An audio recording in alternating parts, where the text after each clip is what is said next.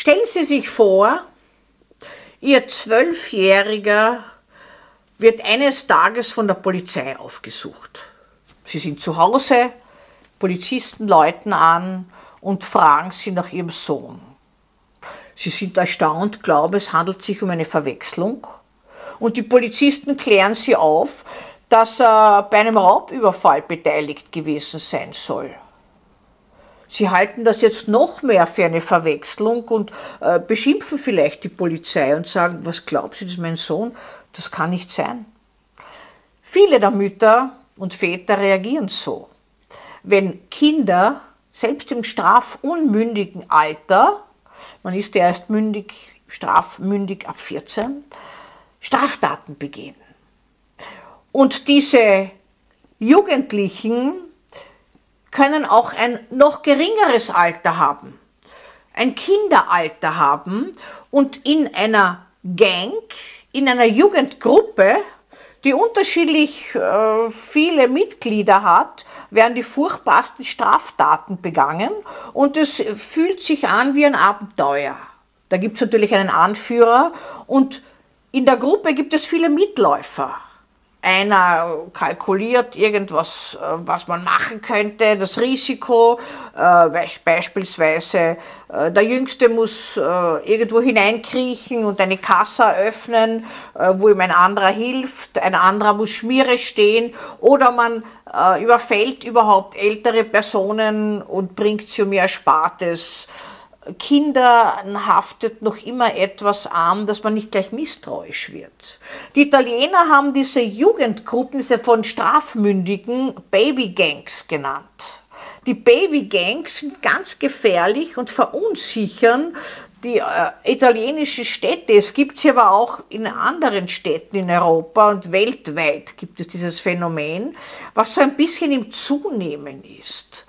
Ähm, es ist eine furchtbare unter Anführungszeichen Sozialisation, wenn Kinder und Jugendliche in dissozialen Milieus äh, aufwachsen und da rasch hineinkommen. Es ist aber letztlich gar niemand wirklich davor gefeit, weil manche geraten hinein und können nicht mehr heraus hineingeraten, beispielsweise mit einem Freund oder einem Bekannten, der einen zu etwas Tollen mitnimmt. Und dann gibt es so eine konspirative äh, Besprechung von in einem Wald und dann wird also äh, äh, besprochen, wen man als nächstes äh, angeht oder wo man einen Raubüberfall machen könnte und äh, in einer Bank oder in irgendeiner Institution, wo man gleich zu Mehrat auftritt, in Geschäften Produkten beispielsweise lenkt einer die äh, Verkäuferin ab und ein anderer nimmt gleich drei Adidas-Schuhe mit und zwei andere hauen was hinunter, sodass ein Lärm äh, entsteht. Also das, was Erwachsene machen können, Jugendliche noch viel besser, sind auch kreativer dabei leider. Und sie machen auch furchtbare destruktive Handlungen. Also solche Gangs haben immer auch Feinde und diese Feinde werden dann also verprügelt, werden also furchtbar zugerichtet manchmal und es gibt in ganz seltenen Fällen auch Todesfälle.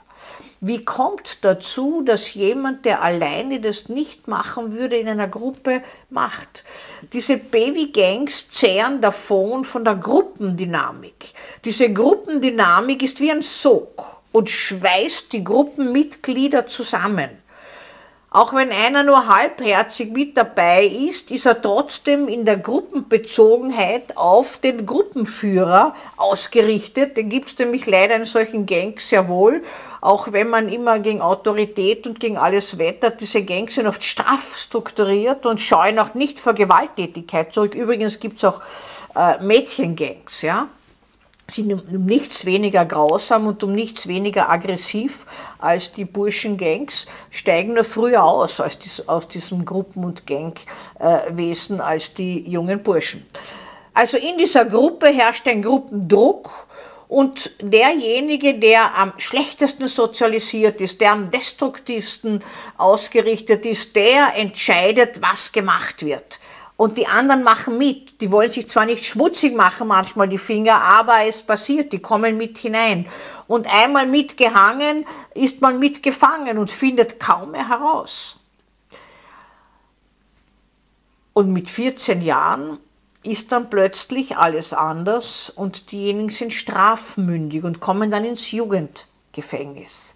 Davor wird meist, werden meistens Erziehungsauflagen gemacht. Die Eltern werden herangezogen und werden auch äh, mit den Eltern wird gesprochen und man versucht, diese Jugendlichen auf die äh, gerade Bahn wiederzubringen. Kein leichtes Unterfangen, muss ich Ihnen sagen, weil natürlich dieser Thrill, im Englischen heißt das so dieses Gefahrenaufsuchen von diversen äh, Situationen, beispielsweise auf einen Zug klettern und fast die Oberleitung berühren. Sie wissen, wie letal das ausgehen kann. Oder Früher war das das sogenannte U-Bahn-Surfen bei uns. Das heißt, man ist in Gruppen aufgetreten, in einem Abteil gegangen, einer U-Bahn oder Schnellbahn oder einem Zug, hat das Fenster heruntergerissen, hat sich hinausgeturnt wie ein Zirkusartist und äh, im letzten Moment ist man schnell hinein unter den entsetzten und schockierten Blicken der anderen, wenn ein Tunnel gekommen ist oder sonst ein Mast dagestanden ist. Manchmal hat dieser Mast aber auch eine furchtbare Amputation von Extremitäten bewirkt und man ist zeitlebens dann invalid geblieben. Das ist so das Aufsuchen von Gefahren. Haben Sie das auch gemacht als, als Jugendlicher oder als Jugendlicher? Ich habe es nicht so extrem gemacht, aber ich habe schon gemacht. Ich habe das auch gebraucht. Mir war einfach langweilig. Es ist so trostlos langweilig gewesen, habe ich befunden. Äh, wenn mir das so Jugendliche erzählen, dann ist ein Alarmsignal, das habe ich nämlich nicht gehabt selbst, die Leere. Wenn sich jemand leer fühlt und dann zum Beispiel sagt, na ja, gehen wir Katzen ausbluten oder äh, sonst irgendwas oder einen Schwan langsam töten. Schau mal, wie lange der braucht, bis er dann untergeht sozusagen.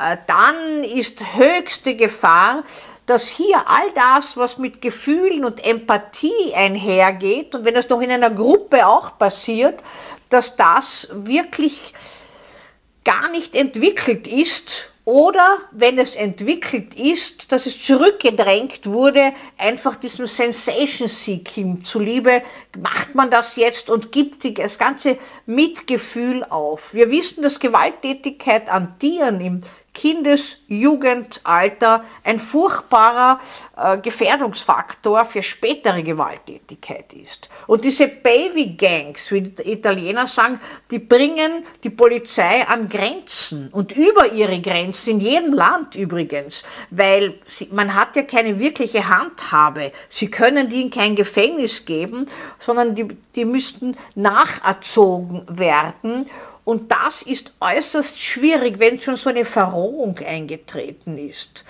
Und da dieser Prozess, dass dieser Prozess wieder rückläufig gemacht wird und jetzt gewissermaßen Liebe und Mitgefühl geweckt wird, das ist zwar nicht unmöglich, ist aber ein unglaublich aufwendiges Unterfangen. In den USA versucht man das mit äh, Rhythmisierung und mit Sport und zwar extrem. Das sind so Jugendgruppen, die werden zu therapeutischen Zwecken von früh bis spät beschäftigt, rund um die Uhr. Die müssen Aufgaben erfüllen, die müssen Sport machen, sodass sie so müde sind, dass sie gar nicht mehr äh, an irgendwas denken, sind auch wieder in der Gruppe und lernen auch über sich selbst zu sprechen, lernen zu reflektieren. Wer nicht reflektieren kann über die eigenen Schwächen, über die eigenen destruktiven Aktionen, der wird von ihnen eingeholt und lebt sie und wird sie mit anderen anwenden. Das ist die Gefahr, auch bei diesen Babygangs, die es ja auch bei uns gibt. Und das ist keine Harmlosigkeit, wie viele sagen, naja, das sind halt dumme Kinder, die machen einen Spaß. Das ist kein Spaß, das ist bitterer ernst. Es ist auch ein Abbild, dass Grenzen nicht gelernt wurden. Und nicht nur Liebe muss man bekommen und Gefühle lernen, sondern auch Grenzen lernen und Frustration aushalten lernen. Das müssen alle, die zu diesen Jugendgangs und Babygangs gehören, im Nachhinein noch lernen. Viele schaffen es aber nicht mehr.